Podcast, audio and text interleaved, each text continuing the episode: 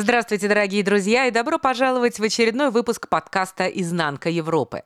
С вами я, Марина Хомутова, и вещаю я из самого сердца Европы, из Люксембурга.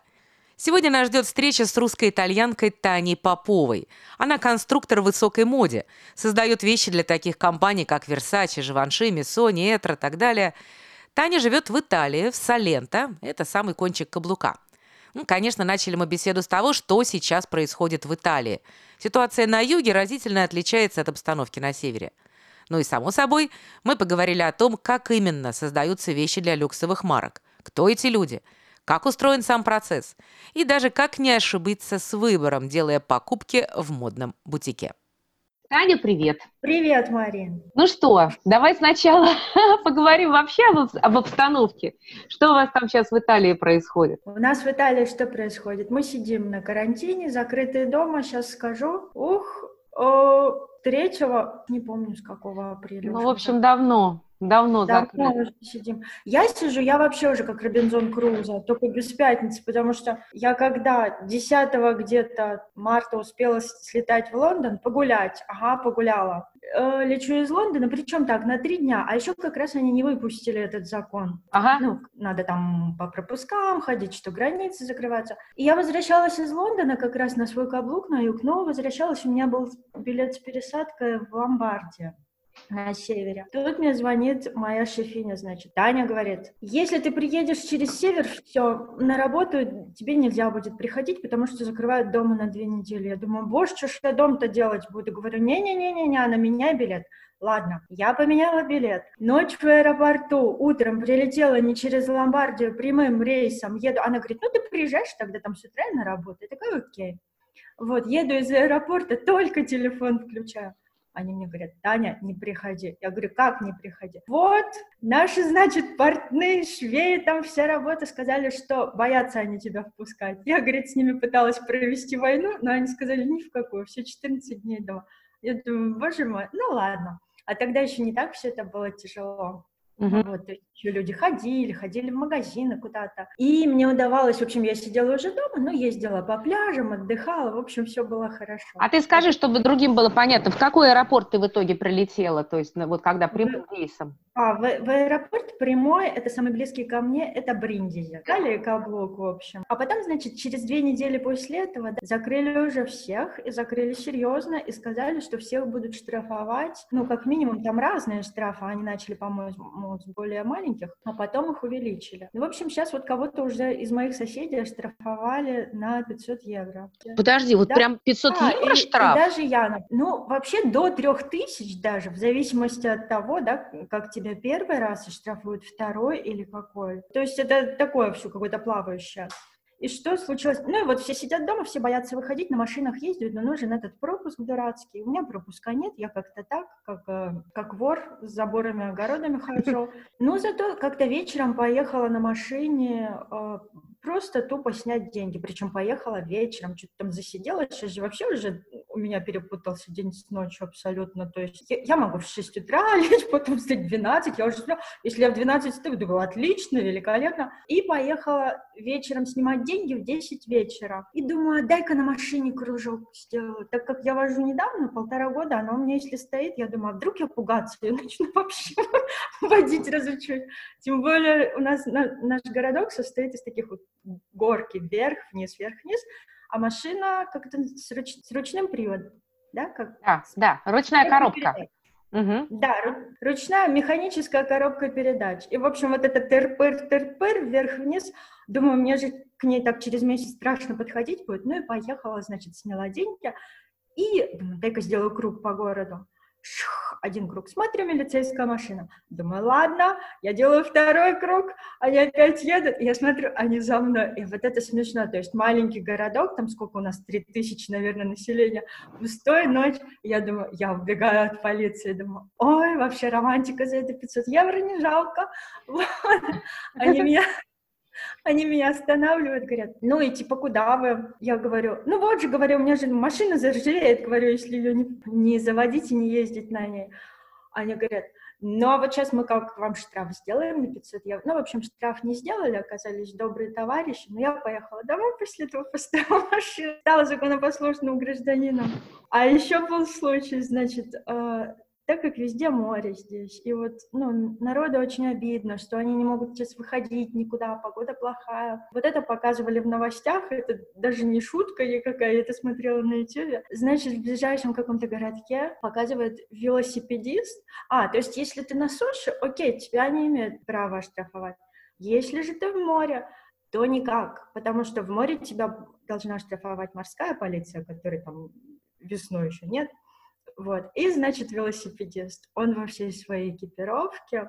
Ну, тут вообще как велосипедист ездит. Не только для того, чтобы спортом позаниматься. Ни одного ты не увидишь человека на велике, чтобы он был в простых шортах, там, в кроссовках. Нет, сначала надо купить всю вот эту одежду, всю экипировку, значит, шлем обязательно, модные очки. Вот только тогда на велик, и только тогда спортом заниматься. В общем, такая ситуация. И показывают в море, в холодной воде, в такой еще ветер, значит, это все мутное Стоит велосипедист в своей красивой экипировке, в очках Дочь Габбана, и с великом. И он стоит в воде, значит, что случилось? Он поехал гулять все-таки. Его остановила машина полицейская, и он, недолго думая, чего, залез с великом в море. Они ему в громкоговорителе орут, выходи, он говорит, нет. Но в итоге, кто, как у кого терпение оказалось больше у них, он замерз, вышел, и все-таки штраф-то ему влепили. Вот так вот у нас. Сейчас Слушай, уже народ начинает... А, а вот о магазинах, вот все есть у вас? Вот ты говоришь, у тебя маленький, маленький городочек там на самом юге, вот все ли есть, и как вы тогда, как в магазины выбираетесь, где там у вас чего, как у вас с этим? Вот все есть, вот чего-чего, а с тем, как пожрать-то в Италии отлично, просто с этим перебоев нет.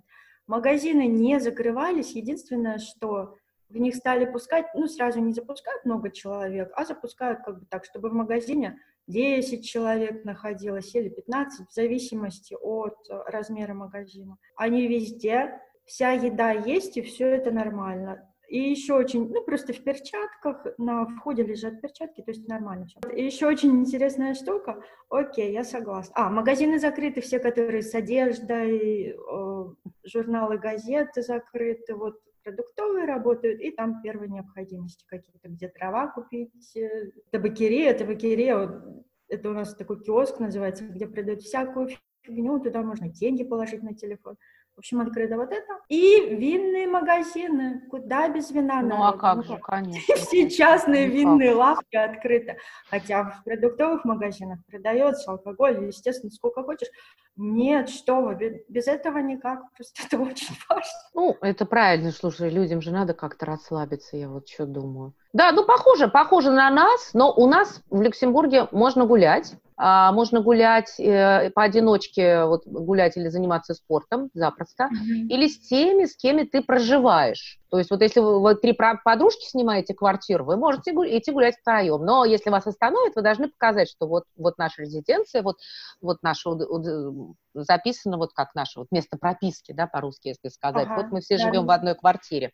А вот если в разных, уже будут проблемы, будут штрафы. Но у нас штраф 145 евро, то есть у нас, смотри, меньше, чем... Ну, у нас и ситуация не такая серьезная здесь. Марина, насколько далеко вы можете гулять? А, а это не регламентировано вот как бы нет специального вот такого вот, что только рядом с домом или только 100 метров обязательно. Нет, это специально не оговаривалось, но люди, может быть, там далеко не ходят, но я иногда сажусь в машину, там приезжаю там до парка какого-нибудь, который мне нравится, или там даже mm-hmm. до леса, паркуюсь и гуляю. По пар... В парке ходят полицейские, иногда спрашивают у тебя что-то, но если ты один, вообще нет проблем. То есть вот не то, что ты только можешь с собакой выйти гулять, вот я читала эти истории, где там эти собачки на расхват, там их чуть ли не в аренду да, да. сдают друг другу.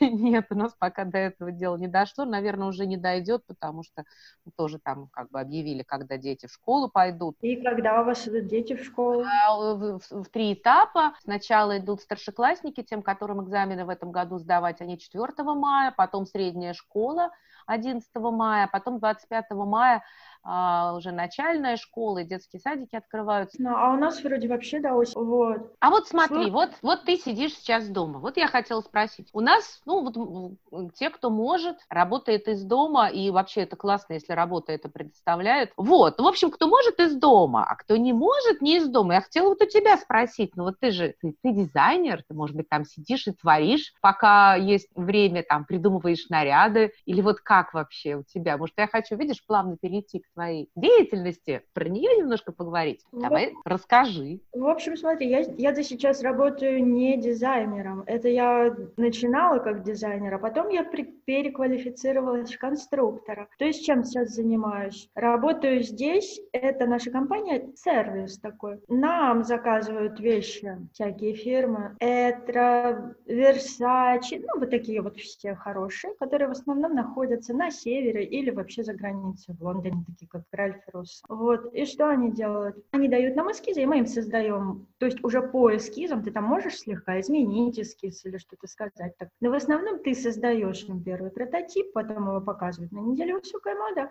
и потом вот он э, возвращается к тебе, они там делают, убирают с него дефекты, как-то его перефразируют, и ты потихоньку-потихоньку его усовершенствуя, передаешь его в производство. И моя работа без компьютера сейчас невозможна. То есть у меня тоже большой этот компьютер, в котором вот я рисую вот это вот все дело. Естественно, дома э, это делать невозможно. Во-первых, потому что такой компьютер очень сложно притащить, там это все должно быть связано с системой. Это, во-первых. А во-вторых, закрыли благополучно все фирмы на севере, и даже бедные Ральф Руссо, которые были до конца открыты в Лондоне. Вот, их и то закрыли, запретили им всяческую деятельность.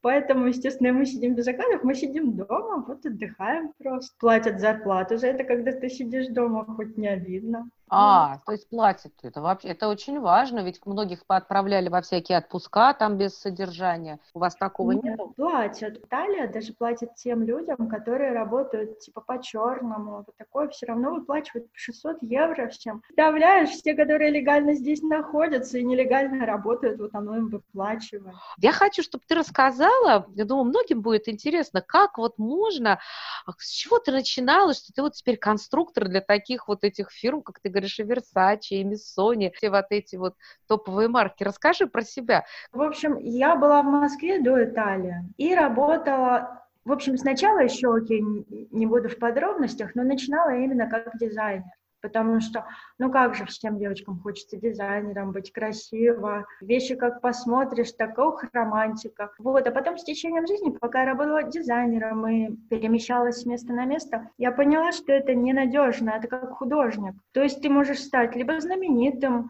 либо ты можешь быть вообще без работы, потому что дизайнер это, ну что, рисовать э, картинки, подбирать тряпочки к ним хорошие, это я сделаю шелка юбку, а вот тут складку такую, ну, как-то несерьезно. И я переквалифицировалась, в общем, пошла учиться, отучилась, потом набиралась опыта именно в конструктора. А конструктор — это такая профессия уже, она намного более инженерная. То есть ты эти конструкции должен создавать уж как хочешь. Хочешь на манекене, хочешь на бумаге, хочешь в компьютере. Потом это все в компьютере обрабатывать. В общем, знаете, всяческие программы. Это очень интересно, и это точная такая специальность.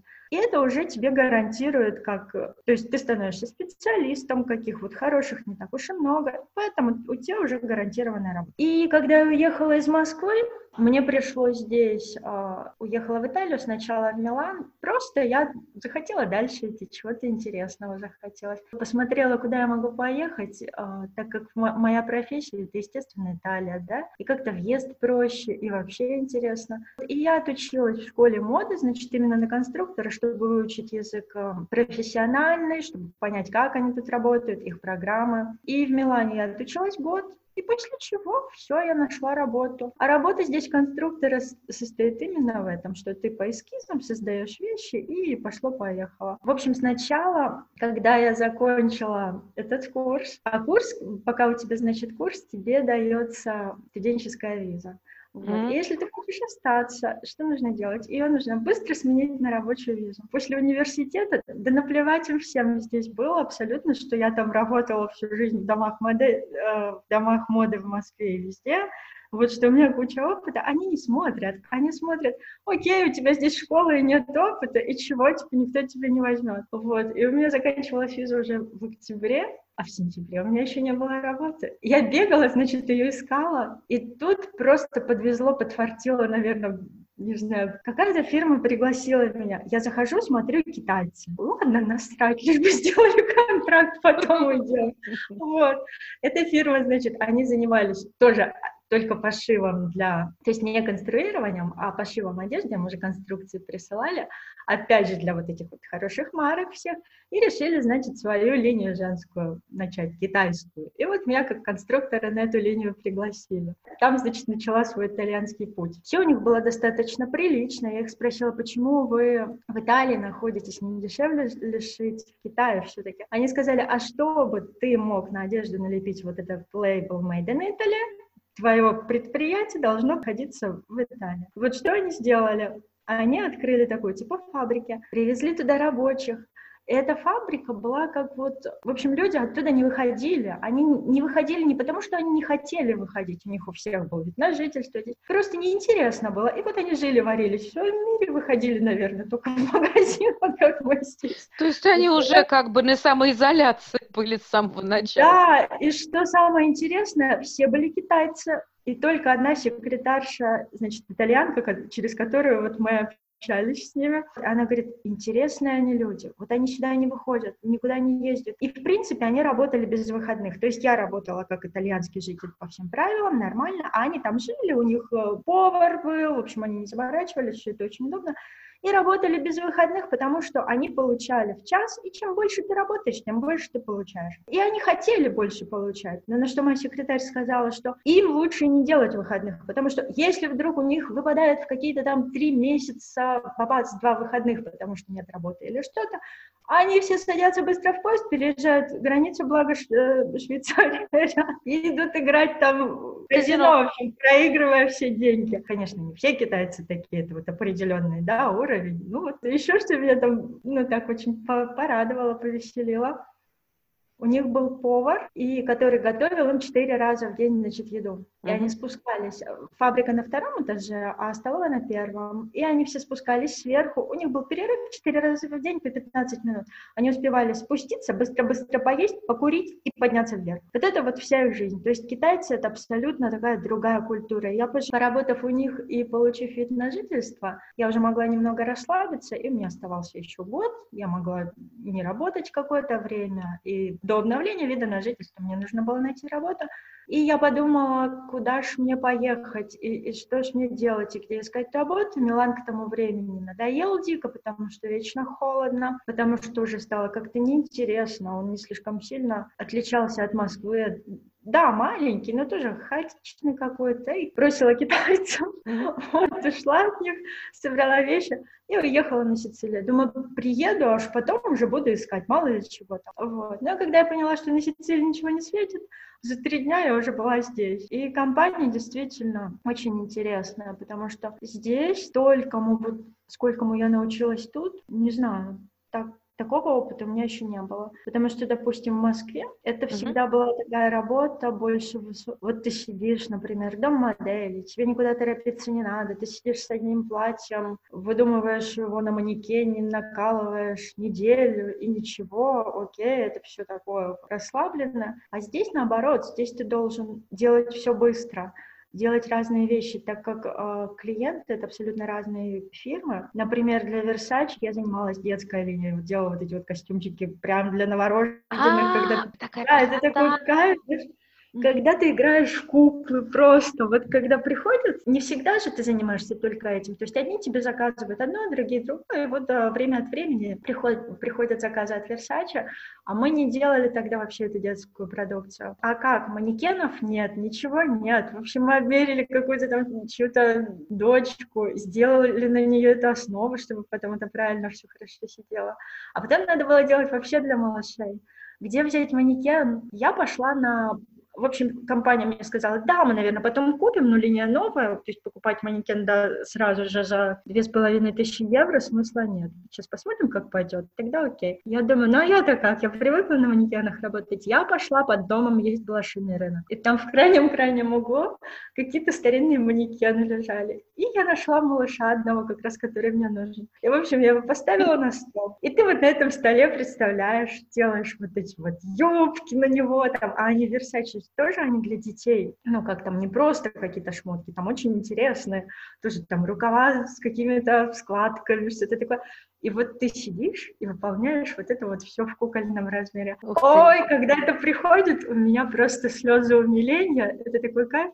А когда началось на новорожденных, ну это вот знаешь вообще же, да, у меня детей нет, к сожалению, но ты должна это знать, вот это маленького размера, когда комбинезончик, да, это, это так прелестно, но зато комбинезон, комбинезон комбинезон, ну там будет лейбл Versace или что-нибудь еще. Потом другая компания тут же тебе заказывает купальники, третья тебе заказывает безумные вечерние платья, которые там сложнейшие, со шлейфами. Вот, ты это все делаешь, и это интересно. И ты должен это все делать быстро, потому что здесь же деньги зависят от того, сколько ты сделаешь модели, и ты делаешь первую модель для показа моды, а показ моды — это всегда очень срочно, потому что дизайнеры тоже в последний момент начинают это делать, пока вдохновение придет.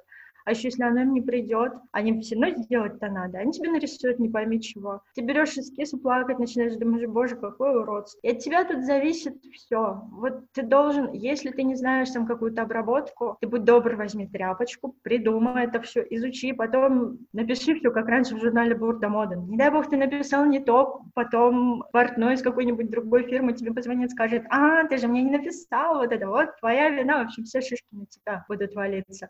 Каждая вот это вот модная марка, она у нас называется линией, и на каждой этой линии есть ответственный по линии. То есть, как я их называю, нахлебниками. Они ничего не делают, они общаются с этой линией, получают деньги и приносят тебе эскиз и говорят, вот нужно сделать это для этого, это нужно сделать для того, и стоят секундомером. Вот это да! Слушай, это так интересно. Я никогда даже не представляла, что это вот так происходит. Красивая обертка. Ну, глядя потом, сколько это стоит, на людей не понимаю. Я считаю, наша профессия существует все-таки за счет таких вот сумасшедших, зависимых, шмоткозависимых людей. Потому что я вообще в жизни не стала покупать одежду за эти деньги. А ты сама, наверное, себе шьешь или как? Сейчас больше или как. Я сейчас занимаюсь, как, как придется. Раньше шила, конечно, когда была помладше, когда времени было побольше. Чего, получается, работа с утра до вечера а в любую свободную минуту берешь машину или самолет и куда-нибудь гулять. Поэтому, да, и вообще как-то плевать стало на одежду. Время самоутверждения закончилось.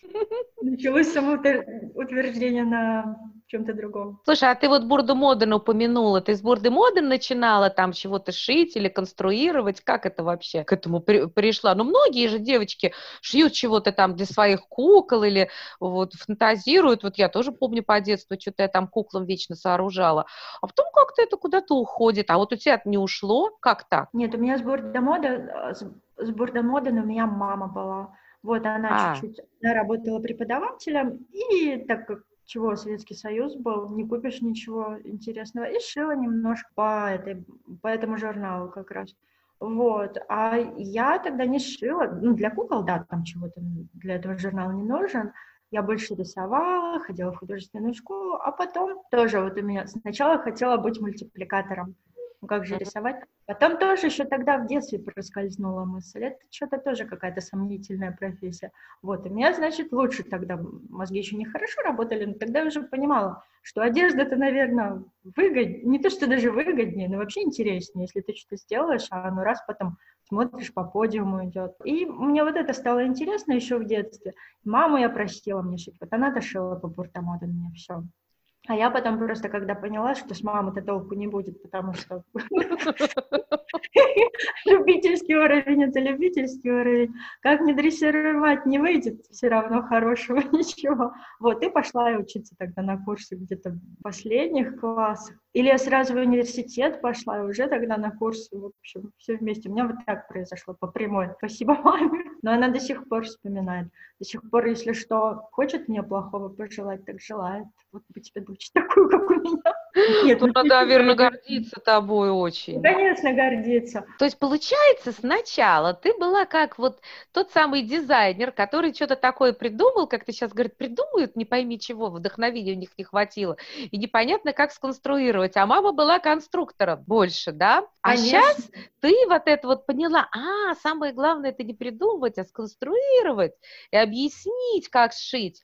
И теперь ты вот эту вот позицию заняла. Да, получается именно так. Во-первых, это интереснее, потому что придумать и не нарисовать все что угодно можно, а поди подумай, как это все в жизнь воплотить. Вот это Вот, классно. вот. И что мне нравится, и мало того, что во-первых, ну, например, возьмем одно платье. Ты придумал, или кто-то другой придумал, неважно. Воплотив его в жизнь, это уже сложнее, чем придумать. А еще сложнее потом его индустриализовать, то есть наколов на манекене платье с какими-то безумными складками и сделав его одно, да, в ателье, это окей. Ты поди-ка сделай таких 600, и чтобы все было одинаково, и пропиши все эти, да, карты, чтобы шить-то его будут не только рядом с тобой, а где-то, возможно, в другом городе. Вот это интересно, и делать такие сложные вещи, которые потом идут в производство. Вот, то есть я, когда прихожу на работу, день проходит быстро всегда. То есть ты прямо расписываешь весь весь процесс, что вот я не знаю, там раскроить так, там вот это вот там не знаю, Да. заложить четыре складочки, Именно. построчить таким-то швом, да?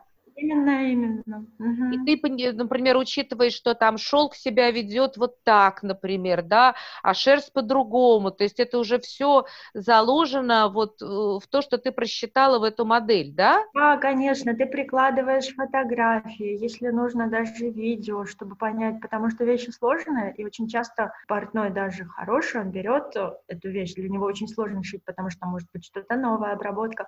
И, в общем, твоя тех- э, технологическая карта, она очень длинная получается, такая с фантазией, с креативом, как рассказ. Делаешь, делаешь, пока делаешь, вроде все внимание туда, а потом же ты еще в программе вставляешь. а, И пока делаешь техническую карту, раз, а рукав ты забыл вставить, и 600 э, пиджаков Лора пьяная из кашемира, которые стоят 800 евро за, за метр, пошли без одного рукава. А ты это все на итальянском пишешь? Ну, конечно, да. А тем уже там, не знаю, если там вот ты говоришь, для англичан работаешь, это они уже сами переводят? Нет, для англичан мы делаем производство здесь, и поэтому я пишу на итальянском, потому что шьем мы для них здесь. А, Вот. мгм. А для англичан они мне э, присылают вот эти карты с описанием модели, потом я с ними общаюсь на английском. С какими фирмами ты работаешь? Вот расскажи, прям Так, перечисли. Какие у нас сейчас конкретно клиенты? Это Миссони, Этра. Вот для Этра вообще постоянно просто, потому что они сами, у них нет своего модного дома, который именно конструирует, они только там занимаются эскизами, подборами тканей. Я уже сказала Ральф Руссо, Версаче, Джилл Сандер, Дольче Габбана, а, Роберто Кавалли, когда они существовали, но сейчас, к сожалению, они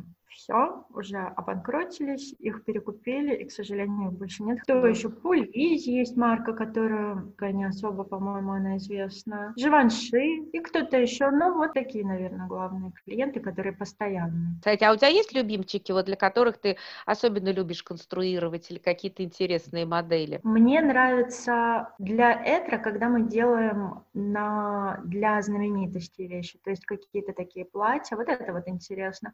Вот. Потом интересно, естественно, не знаю, в каждом, наверное, есть свое. В Джилл Сандер интересно, они делают линию такую более молодежную, абсолютно неаккуратную, когда вот специально нужно делать, чтобы как будто бы оно плохо сидит. Вот это интересно. Вот. Ну да, то есть, если там торчит что-то, то это классно. Ну, можно сделать. Сделаешь, думаешь, боже, что ж я сделала? Они говорят, о, да, прекрасно, прекрасно, вот так оставь. Вот как это, знаешь, есть анекдот старый такой. У портного, значит, заказали, ну, один человек заказал костюм у портного. Мгм. И поэтому не шил его долго-долго и все не мог никак сшить. Наконец-то его дошил, приходит этот, думаю, надел, говорит, господи, какой страшный костюм, чушь так сидит-то все плохо. Но все равно забирать надо, уж деваться неохота, там какое-то событие. Э, Этот э, портной говорит, ну а чего плохо сидит? Вот смотри, вот ну-ка плечо подними, руку опусти, да-да-да, согнись, согнись, талия слегка, смотри, хорошо же, вот так и иди. Этот идет, идет человек, слышит сзади двое, слушай, говорит, урод уродом, а костюмчик сидит. Же самое. Вот Для, для Миссони, вот, наверное, не нравится мне работать на Миссоне, потому что что у них там? У них вот эти вот ткани э, трикотажные, Да. которые мгм. растягиваются на 10 километров, и которые никогда не предугадаешь, там нужно вносить э, коэффициент утяжки. В общем, ты знаешь, если ты сшил штаны для Миссони, то через неделю, после того, как они повисят, штаны станут на 10 сантиметров длиннее. Вот, и вот это вот надо учитывать. В общем, работа с тканями для Миссони – это как работа в виртуальном мире, где никогда нет ничего точного и все на 100%. Та же ткань, например, один раз она на 10 сантиметров удлинилась, а другой раз только на 2. А видно. Ого, так, ну хорошо, значит, Миссони покупаем с осторожностью или вообще не покупаем. Да, да, потому что знаешь, что бывает? Это, конечно, такие вещи, ну, нехорошо рассказывать, но они вряд ли Ну, услышат. а а мы, а мы тихо, а мы поймут. тихо расскажем. Вот.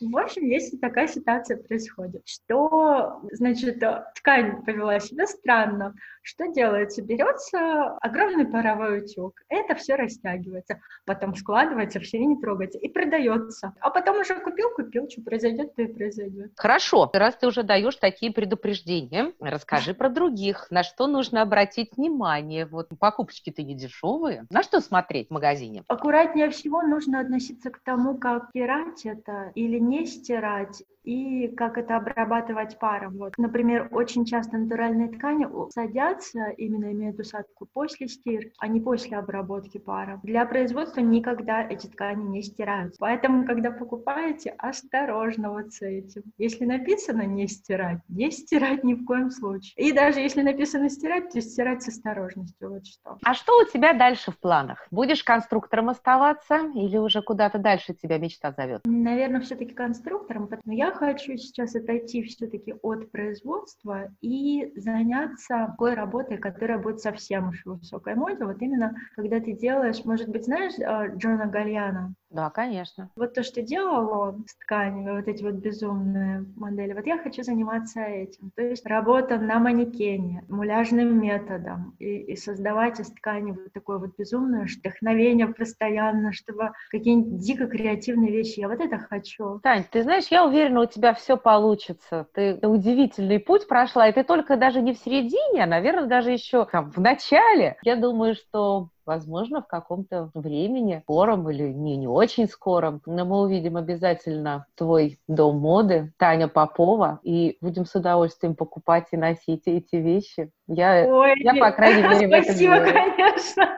Тань, спасибо тебе огромное. Вообще-то э, очень интересная беседа у нас получилась. Начали с вируса, закончили высокой модой, но все как оно и должно быть. Спасибо. Желаю тебе творческих успехов, личных успехов, вдохновения, радости. Спасибо, Марин. Я тебе желаю продвижения твоей программы, потому что она классная, интересная, по-моему, вообще. На этом прощаемся. До новых встреч. Спасибо большое, Марин. Пока.